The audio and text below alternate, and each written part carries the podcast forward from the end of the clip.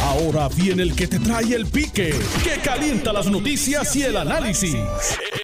Esto es el podcast de El Escándalo del Día con Luis Enrique Falú. Saludos Puerto Rico, buenas tardes, bienvenidos al Escándalo del Día. Son las 12.03 de hoy jueves 6 de mayo de 2021. Gracias por la sintonía, gracias por estar con nosotros en la tarde de hoy. Bueno, hay una discusión muy interesante en este momento que se está llevando a cabo por las peticiones que las organizaciones eh, de periodistas han hecho al Tribunal Supremo de Puerto Rico y otras organizaciones y otras voces solicitando que se hagan públicas las grabaciones de las vistas a la que acudió Andrea Ruiz solicitando auxilio del tribunal, solicitando orden de protección contra su expareja que vilmente terminó asesinándola. Dos juezas vieron este caso. Ya ustedes han escuchado los audios que han estado circulando referente a unas expresiones que Andrea realizara a una amiga sobre la angustia que estaba viviendo en todo el proceso y cómo prácticamente el sistema le falló.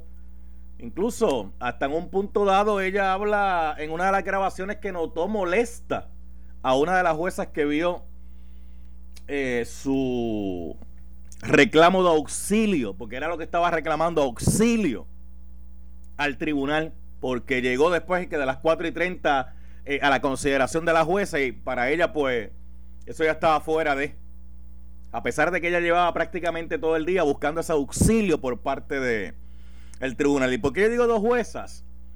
Porque hubo una que le denegó la orden de protección y la otra jueza eh, vio la situación, le dijo, mira, como tú están citados para tal fecha más adelante, pues yo no voy a intervenir, voy a dejar, cuando pudo haber intervenido en ese momento. Lamentablemente ocurrió lo que ocurrió. Mucha gente dirá, pues mire, no sabemos qué iba a pasar, posiblemente le podían haber dado la orden de protección y esto no se hubiese evitado. Pero posiblemente sí. Posiblemente esto hubiese calado en el victimario, no lo sabemos porque la conducta humana es tan difícil de adelantar, es tan difícil de descifrar que no lo sabemos. Esa es la verdad. Pero el proceso no está ahí para correrse estos riesgos basado precisamente en cómo se comporta el ser humano. Hay gente que hace cosas que uno jamás en la vida esperaría que hicieran. Hay por ahí mucha gente que se consideran las blancas palomas. Hasta que ocurre una situación triste y lamentable. ¿Qué hay en esas vistas? Pues qué fue lo que ocurrió, cuál fue el trato y cómo se llevó a cabo el proceso. Ahí no debe haber mayores consideraciones. Mire, yo como parte de los medios mi posición es que deben ser públicas, porque los procesos judiciales son públicos, donde único hay un grado de privacidad es en caso de menores y en algunos casos que se dilucidan de familia.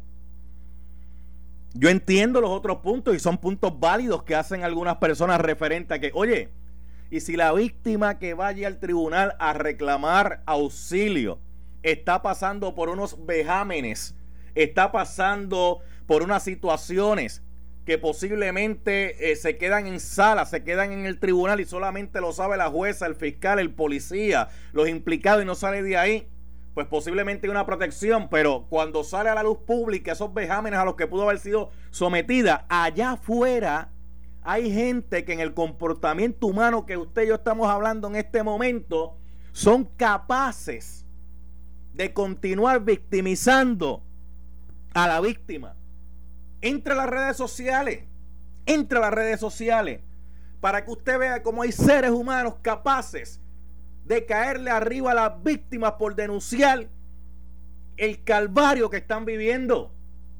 Entra para que usted vea. En el caso de Keishla Marlene Rodríguez, cruelmente asesinada, y donde las autoridades han implicado al, al boxeador Félix Verdejo y otros. Ayer circuló un vídeo de enero, circuló un vídeo de enero, donde en ese vídeo se ve que ella junto a la hermana acudieron a la casa de Verdejo y la esposa y allí tenían una discusión entre ellos, un intercambio entre ellos sobre lo que estaba pasando en ese triángulo. Y hubo insultos porque habían insultos. Pero esos insultos que posiblemente usted y yo podemos catalogar como insultos son prácticamente la forma y manera que tiene mucha gente de hablar en Puerto Rico Sí, porque aquí este, la gente escucha una palabrita y se sorprende cuando está en la boca de otro. Cuando está en la boca de ellos, no es que hablamos así. Pero cuando está en la boca de otro, Ave María, que cafre, qué mal hablado. Pero cuando está en la boca de ellos, ah, no, es que nosotros hablamos así. Nosotros le ponemos sazón a las conversaciones. Porque ese es uno de los problemas que tenemos. Que criticamos conducta en otro que nosotros replicamos. Y cuidado con aquel que se meta en, decir lo contrario. Lea los comentarios en el día de hoy que están haciendo muchas personas en las mismas redes sociales referente a lo que allí estaba ocurriendo. Y si hay que proteger a las víctimas, no se pueden revictimizar. Pero por otro lado, no podemos ocultar qué fue lo que pasó allí. Porque el sistema tiene también la responsabilidad dentro de la sociedad de ser fiscalizado. Los jueces del Olimpo. Eso no debe de existir. Donde yo tomo decisiones aquí basado en un poder que se me ha delegado, porque el poder judicial es un poder delegado a una persona para que sirva de árbitro, en este caso de juez, con un poder que el Estado le da para tomar decisiones, pero no es un poder absoluto donde yo me paso por donde... Ya usted sabe lo que iba a decir. El mismo ordenamiento jurídico. Ah, porque yo soy el juez aquí. Y lo que yo diga es como y punto se acabó. Como si el juez no fuera un ser humano como otro cualquiera. De hecho, el sistema está preparado precisamente para que sea fiscalizado por niveles superiores. Fíjese que nosotros tenemos un Tribunal Supremo que es el único tribunal que está en constitución, el Tribunal Supremo. Y hay unos tribunales inferiores, el Tribunal de Apelaciones y el Tribunal de Primera Instancia. El Tribunal de Primera Instancia toma determinaciones que si no se está acorde con lo que determinó ese juez, ¿qué usted hace?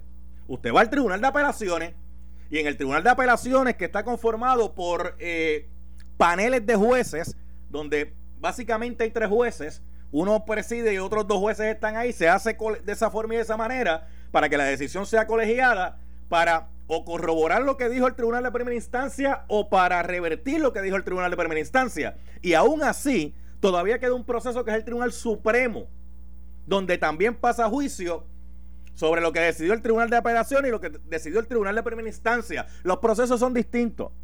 Porque en el, en el tribunal de primera instancia, pues, van abogados, van los fiscales, van los policías, eh, van los eh, las víctimas, van los victimarios, eh, van testigos y va público. Cuando va a apelaciones no necesariamente funciona de esa forma. En apelaciones básicamente los jueces se centran en leer los documentos que se prepararon en el caso en el tribunal de primera instancia y van a buscar errores de derecho y si encuentran errores de derecho, pues entonces revierte la decisión que tomó el tribunal de primera instancia. Si no encuentran errores de derecho, ratifican lo que dijo el tribunal de primera instancia.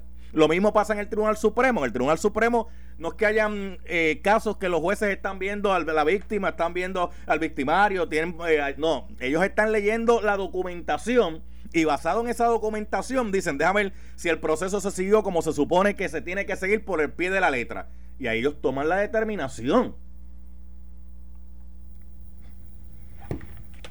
Pero no se nos puede olvidar que los juicios son públicos, los procesos judiciales son públicos, solamente están, como les dije ahorita, con un manto de privacidad donde hay menores de edad y casos de familia, y no todos. Miren, la mejor defensa que pueden tener estas juezas son las mismas grabaciones. Si llevaron el proceso como Dios manda, ¿qué mejor evidencia que esa? Para decir, mire, en mi sala se hizo como dice aquí la ley, como está en blanco y negro. Ah, si no se hizo como dice la ley, ah, pues hay problema. Pero se supone que en los tribunales es donde se haga cumplir lo que dice la ley. No es que se aparten allí de lo que dice la ley. La mejor defensa que podrían tener en este momento esas juezas es la misma grabación. Es la misma grabación. Si siguieron el debido proceso, que está garantizado por la constitución, el debido proceso, pues no debe haber problema. No debe haber problema. Pero eso de que, ah, lo que pasa es que lo hacemos por protección porque no queremos revictimizar a la víctima, ¿será eso? ¿Es que quieren proteger? ¿O es que quieren proteger a los funcionarios? Porque vuelvo y les repito, la mejor evidencia para probar que se siguió el debido proceso son esas grabaciones el mensaje que están enviando a la ciudadanía es equívoco cuando se niegan a publicar esas grabaciones. Que en las grabaciones puede haber algo sensitivo. Pues mire, reúnanse los jueces, escuchen las grabaciones y digan, mira, esta parte y esta parte no las vamos a hacer públicas para proteger a la víctima. Porque la gente no tiene que saber esto porque pueden empezar a hacer comentarios contra la propia víctima. Pero el proceso, lo demás, que se presente pero están enviando un mensaje equívoco porque allá afuera hay muchas féminas y caballeros, pero más féminas, que quisieran ir a buscar auxilio al tribunal. Y yo no quiero que termine como, unos, como uno de los audios de la propia Andrea. ¿Qué fue lo que dijo la propia Andrea en uno de los, de los audios? Que sea lo que Dios quiera. Mire qué grado de frustración, de qué, qué grado ya de, de, pues, bueno, fui donde, fue, fui buscando protección a mi vida y todo el mundo me ha dejado, pues, me, me, voy a agarrar en la fe a Dios para que, que sea lo que Dios quiera.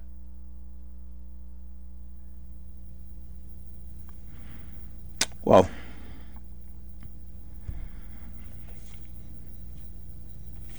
Y el pueblo, y el pueblo todos nosotros tenemos que involucrarnos en esto desde distintas vertientes. Número uno, los comentarios en las redes sociales y en los programas donde se abren los teléfonos. Gente, piensa tres veces lo que va a decir. Y si lo que va a decir, después de usted leerlo tres veces, usted mismo se da cuenta que en vez de aportar lo que está desaportando, no lo haga. Guárdeselo para usted. No es lo mismo una conversación que usted tenga un cafetín en una esquina que una comunicación a nivel social.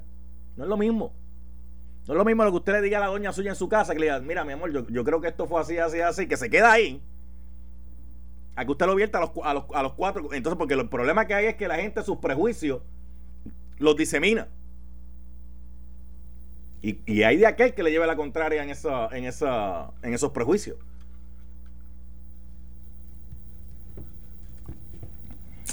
Licenciado Julio Morales, ex jefe de los fiscales federales, ¿cómo está usted? Saludos, buenas tardes. Buenas tardes, don Enrique. Muy bien, ¿y usted? Bien, gracias. Bien, gracias a Dios aquí. Sí, señor. tratando de llevarle aliciente al que no lo tiene. Y es difícil en estos tiempos, don Julio, ¿sabe? Uy, que sí es difícil. Porque me permite? Sí, cómo no, adelante, claro. Me permitiría una reflexión. Claro. Yo lo acabo de escuchar y me gustaría por lo menos plantear que ningún empleado del gobierno, ninguno, tenga toga o no tenga toga,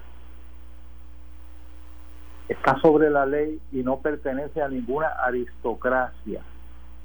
Esto es una democracia y todos, todos los funcionarios de gobierno son empleados y están allí para, para rendir una función y la función debe ser rápida.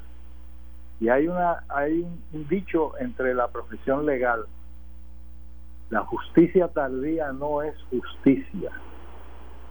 Si una pobre víctima va a pedir auxilio, lo menos que usted puede hacer es escucharla. Lo menos que usted puede hacer es empatizar. Y lo menos que usted puede hacer es protegerla. Porque esa es la ley. Y a usted le nombraron y le paga el pueblo para que usted proteja al pueblo, para que usted rinda un beneficio justo y equitativo a todos por igual, sea quien fuere. Y en cuanto a las redes sociales y lo que se dice, me trae a colación una leyenda de don José de Diego, cuando estaba practicando la profesión y llega al tribunal porque un joven estaba acusado de un crimen violento. Y una de las personas que estaba dejó al joven y a don José de Diego diciéndole que él era un que el, joven era un, bandolero y que el abogado también. Y don José de Diego, que era un hombre iluminado, se viró y con mucha paciencia le dijo, dígame usted, si en vez de ese joven ser hijo de otra persona fuera su hijo, usted diría lo mismo. Y ahora yo tomo tomo prestado esa esa jurisprudencia de pueblo de don José de Diego y digo si los que están en las redes sociales virtiendo vitriol y diciendo barbaridades, o como usted dice, mira, este que estaba en la esquina dijo tal o cual cosa, si esa misma persona que está diciendo esas barbaridades fuera su hijo, estaría diciendo esas mismas barbaridades. Sí, sí. Yo lo dudo. Mire, y, y, el planteamiento no es que la gente opine. La gente puede opinar. De, hecho, ese, es un derecho sagrado. Las opiniones basadas en desconocimiento son protegidas. pero la gente también tiene que tener eh, un grado de sensibilidad. Cuando usted lee un comentario, por ejemplo, de alguien que acaban de, de asesinar, se lo buscó. Nadie se busca la muerte. Nadie. Nadie se busca la muerte y nadie, tiene derecho sobre la vida de nadie. Nadie. Ni, ni, ni de personas ni de especies tampoco. No. Usted no puede matar un perro, un caballo, un gato. Usted no lo puede hacer. Lo que pasa, don Julio, que a la humanidad se le olvida. Yo digo, yo no sé si eso lo cambiaron, pero cuando nosotros nos educábamos y, y, y no, estábamos en los grados primarios, decían que nosotros los seres humanos pertenecemos al mundo animal. Porque hay dos tipos, hay dos tipos de animales, el animal racional y el animal irracional. Nosotros los seres humanos hemos catalogado a los animales, a las mascotas, ¿verdad? A los que no son humanos, los hemos catalogado como los, animales irracionales. Yo pongo esa teoría en duda. Yo la pongo en duda esa teoría. Bueno, don, don Enrique, imagínense qué racionales somos. Que en Alemania de los 1940 mataron a 6 millones de judíos. Mire, déjame compartir con usted, don Julio, que me acaba de llegar aquí la, eh, resolución del Tribunal Supremo eh, ex parte en el caso del Overseas Press Club de Puerto Rico. La, resolución dice que la confidencialidad, déjame eh, mirar el teléfono para poderle leer bien y ampliarlo aquí, dice la confidencialidad de los procesos judiciales en casos de violencia doméstica es crucial para defender a las víctimas de este mal social, le da una garantía a las víctimas de que pueden acudir a los tribunales a pedir auxilio sin temor a que sus vidas íntimas se discutan en público eh, a que y les ofrece un ambiente seguro y libre de intimidación o escarnio público. Sin esa garantía de confidencialidad, muchas víctimas lo pensarían dos veces antes de buscar una protección judicial que en muchos casos es necesaria para mantener su intimidad, dignidad e integridad física. Es por esto que el artículo 5.005 de la Ley de Judicatura del 2003, según enmendada, la Ley 2001, raya 2003-4 LPRA, eh, sección 25E ordena la creación de salas especializadas para atender como acceso controlado al público los casos de violencia doméstica en todas las regiones judiciales. En nuestro sistema se garantiza jurisprudencialmente el derecho del pueblo y de la prensa al acceso de información de carácter público. Entonces mencionan eh, un caso, una jurisprudencia, Engineering Service International versus Autoridad Eléctrica de Puerto Rico. Dice, no obstante, ese acceso público excede cuando una ley lo declara así. La comunicación está protegida por algunos de los, cambio la página, de los privilegios evidenciarios que pueden eh, invocar los ciudadanos eh, revelar información que pueda lesionar los derechos fundamentales de terceros y se trate de la eh, identidad de un confidente y esa sea información oficial conforme a la regla 514 de Vencia de 2009 y hacen énfasis, ¿verdad? Y además del énfasis del tribunal, pues citan jurisprudencia eh, Batia Gautier versus gobernador. Ese fue un caso del 2017. Y así sigue, pero lo que estoy leyendo es para plantearle que el tribunal ha declarado ¿verdad? Después de todo eso, dice, en vista de lo anterior, estoy conforme con la denegatoria de los solicitados. La jueza presidenta Ronor Rodríguez y los jueces asociados, señor Estrella Martínez y señor Colón Pérez, emitieron votos particulares disidentes por separado. O sea, que la mayoría del tribunal decidió que no se deben hacer públicas estas vistas eh, donde la joven eh, Andrea Ruiz fue a buscar auxilio eh, al tribunal y que se ha planteado que los procesos no se llevaron como se debieron haber llevado. Pero el tribunal ha planteado que no, que esas, vistas no van a ser públicas y obviamente pues utiliza la argumentación que plantea al principio, ¿verdad? Referente a, a la jurisprudencia existente para, para, para, eso. Yo no sé si... Yo no sé si ellos plantean ahí que eso es para proteger a las propias víctimas y para evitar que las víctimas sean, que era lo que estábamos hablando, víctimas de escarnio público, yo no sé cuál es el mensaje que van a recibir allá afuera cuando digan, mira, si tuvo un tribunal y te tratan como, bueno, ¿para qué voy ahí? Porque si esta mujer fue clamando por su vida y la dejaron sola, mira lo que pasó, pues ¿para qué yo voy a ir allí? Correcto. Hay, hay un, hay un, una vertiente fundamental en una democracia y es que los que se sienten gobernantes necesitan la fe y la confianza de los gobernados. Cuando se pierde la confianza entre el gobernante y el gobernado, la democracia deja de funcionar. Que eso que usted me está planteando es la legitimidad. Sin legitimidad, sin legitimidad no hay poder. Correcto. Sin legitimidad no hay poder. Y sin confianza no hay legitimidad. Por eso. Nosotros nos debemos, cuando somos funcionarios públicos, 24 horas al día a lo que el a lo que el gobernado entiende que es justicia y que es equidad. Cuando se pierde esa conexión, sucede lo que usted está acabando, lo que usted acaba de decir, o lo que esa pobre niña que, que falleció dijo yo no voy más al tribunal porque ahí no me van a proteger. Y, la, y, y, como usted muy bien dijo al principio de esta tertulia, yo no sé qué hubiese pasado si hubiesen emitido esa orden. Yo tampoco sé lo que hubiese pasado, pero por lo menos se mantiene el proceso de confianza y de pensar que esa toga que está ahí ocupada en un curul me va a proteger.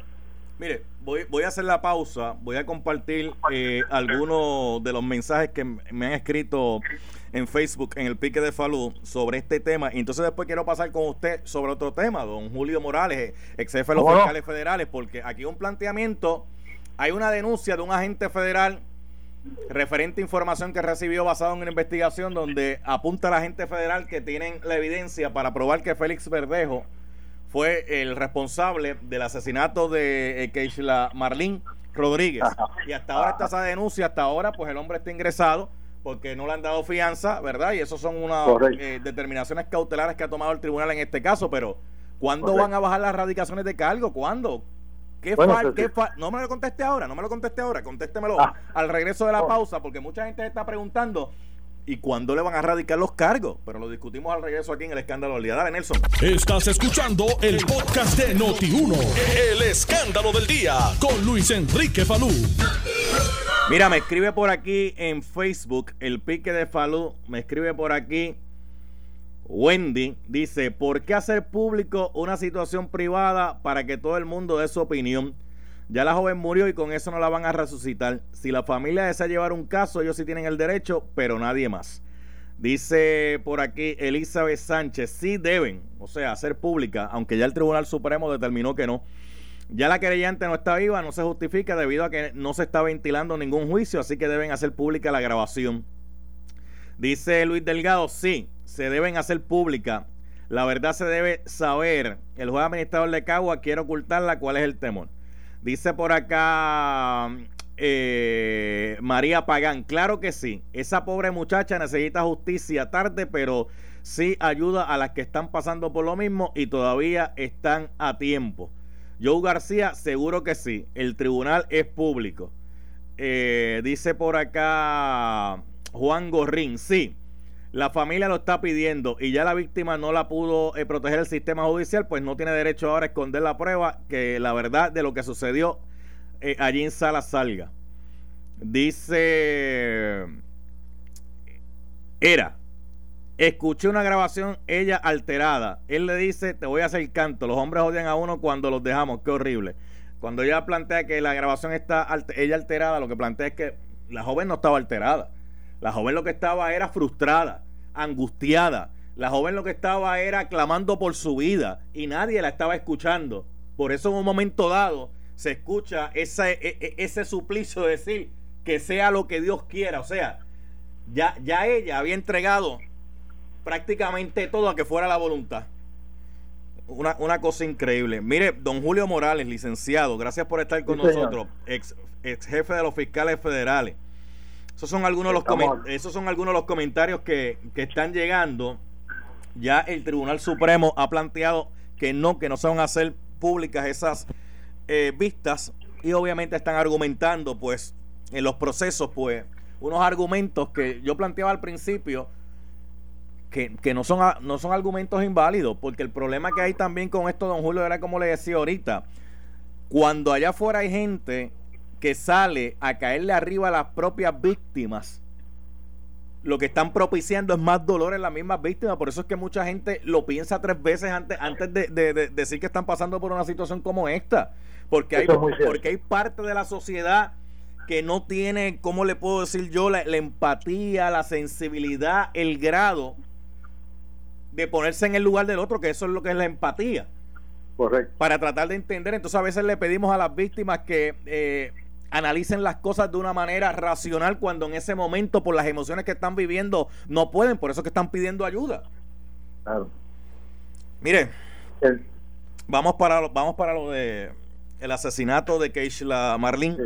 lo de gran jurado. Sí, que me dicen que sesiona en el día de hoy para entonces la, la, radicación de los cargos y a mí me gustaría que usted le explique al pueblo como ex jefe de los fiscales federales cómo es el proceso, por favor. Mire, antes de antes de explicar, si me lo permite, usted me hizo un comentario antes de la pausa de que había urgencia de parte de muchas personas que participan en los medios para que se para que se trajera una acusación formal. Los casos no no es como una receta que usted mezcla una serie de ingredientes y, ahí tiene lo que busca. Eh, el, el hilvanar un caso ante un gran jurado exige un poco de tiempo y mucha, mucha, mucha, mucha resistencia. Le digo esto porque yo podría resumir todo lo que he dicho en una frase. Los casos se presentan cuando están preparados.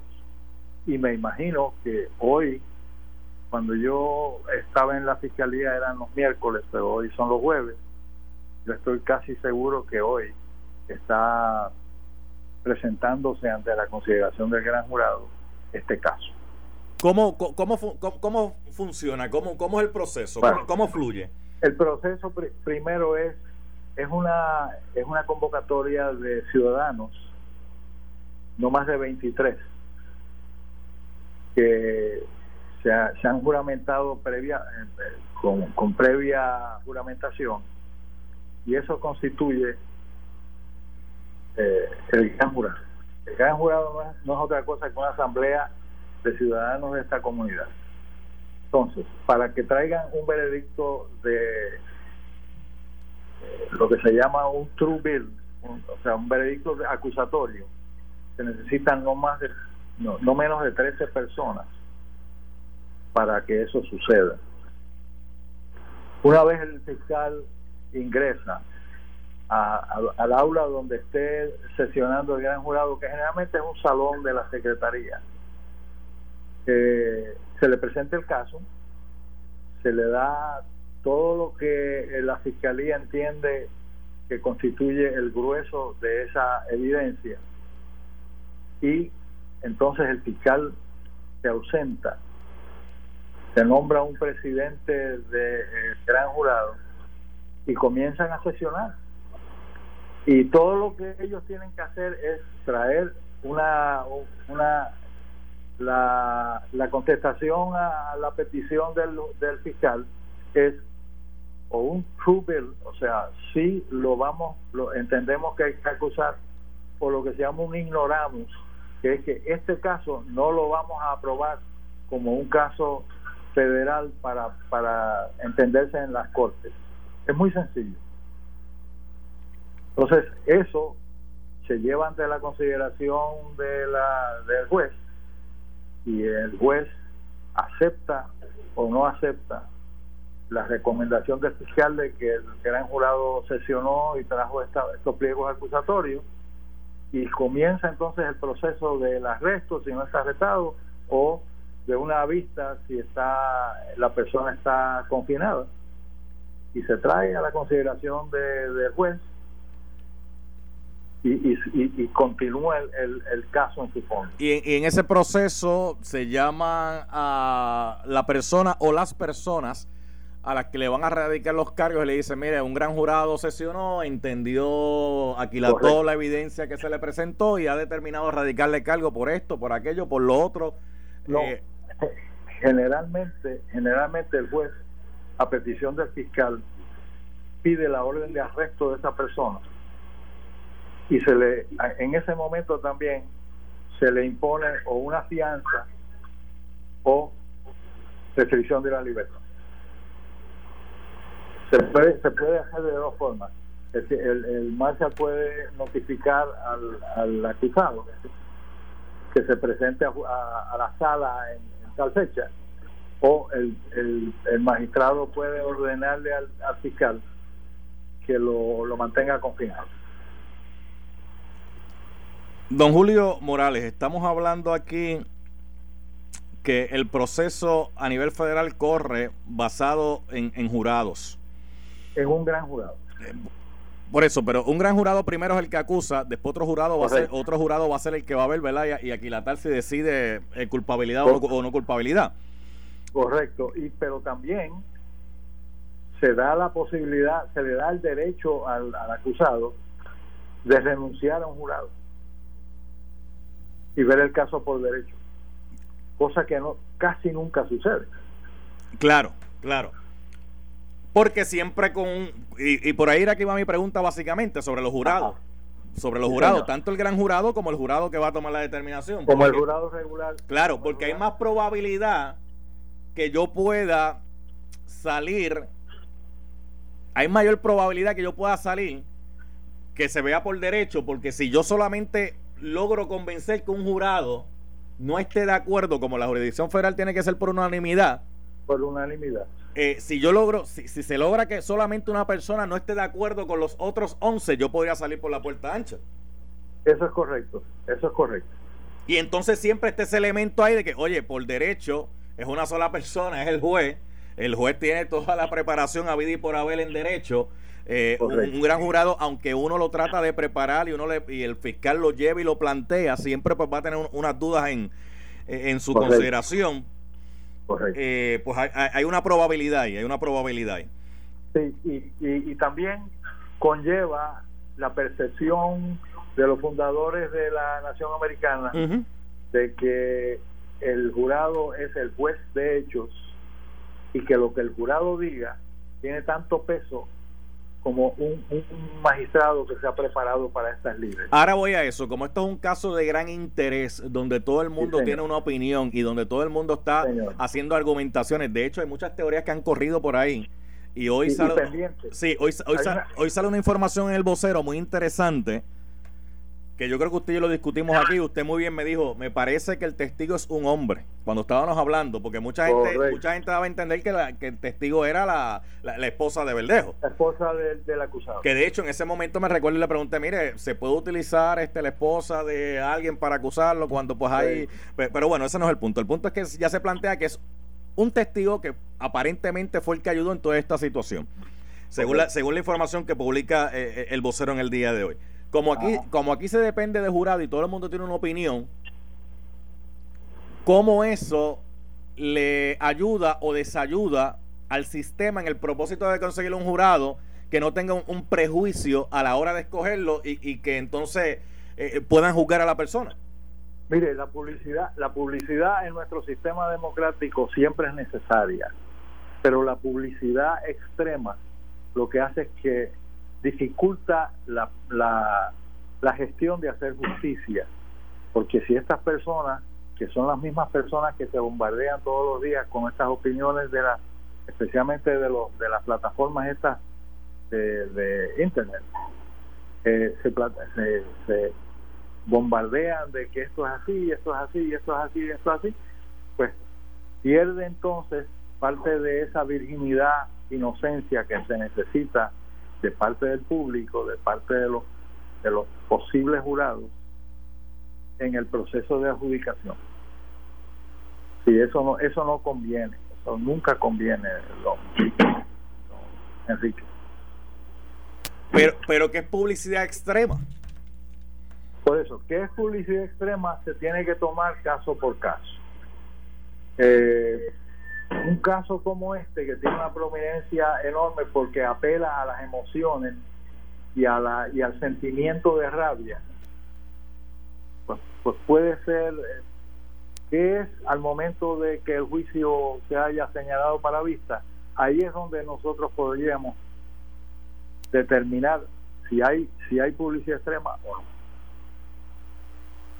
Y, y veremos en la conducta de los candidatos a jurados veremos eh, la, la sensación de que, mire, ya esto se ha dicho tantas veces que yo no me siento cómodo siendo el juzgador de esa persona.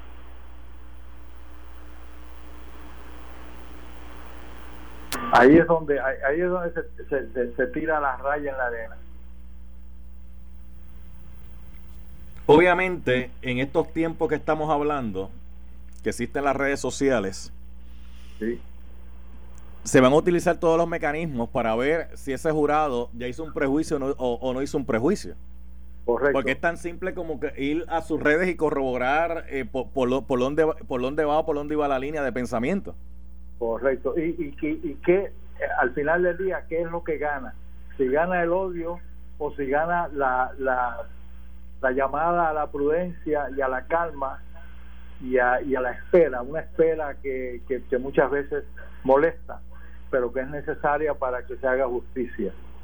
Como yo, como yo le decía hace un rato, si nosotros fuéramos los padres del acusado, pensaríamos igual de lo que estamos diciendo. Posiblemente estaríamos diciendo lo que yo le acabo de decir. Mire, vamos, vamos a esperar que la justicia tome su curso. Sí, porque, porque una cosa es lo que dice la gente en su affidavit, en su declaración jurada, sobre el conocimiento que él tiene de esto basado en entrevistas e información que recibió, y donde él plantea que en esa declaración jurada él no está diciendo todo lo que sabe porque tiene que dejar una información para el gran jurado. Este, es la cintila, de evidencia. Exacto. Exacto. Eso es una cosa. Otra cosa es que yo en casa, sentado en el teléfono, con un curso de Facebook University o Twitter University, Law of School, em, empieza a teorizar basado en lo que yo creo o interpretar lo que yo creo que dijo la gente. Correcto, correcto. Y no solo eso, sino... ¿Cuánto ayuda, ¿cuánto ayuda o desayuda eso en un caso, don Julio? eso desayuda muchísimo. Si, si nosotros nos, nos eh, como, como grupo, como asamblea, nos dedicamos solamente a hablar con rabia y a decir que le debemos de hacer esto y esto y esto y esto, pues mire, eso detrae de la prudencia que se necesita para que en un tribunal de justicia exista la sensación de, de, eh, de, de equidad, de equidad.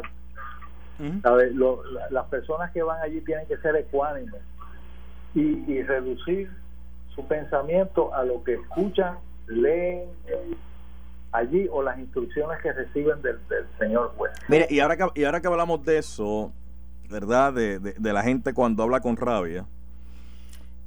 Vuelvo otra vez a lo que le decía al principio en cuanto a lo de las redes, cuidado con eso. La, la las juezas de este caso, de la joven Andrea Ruiz, ya han puesto querellas en la policía porque han recibido amenazas.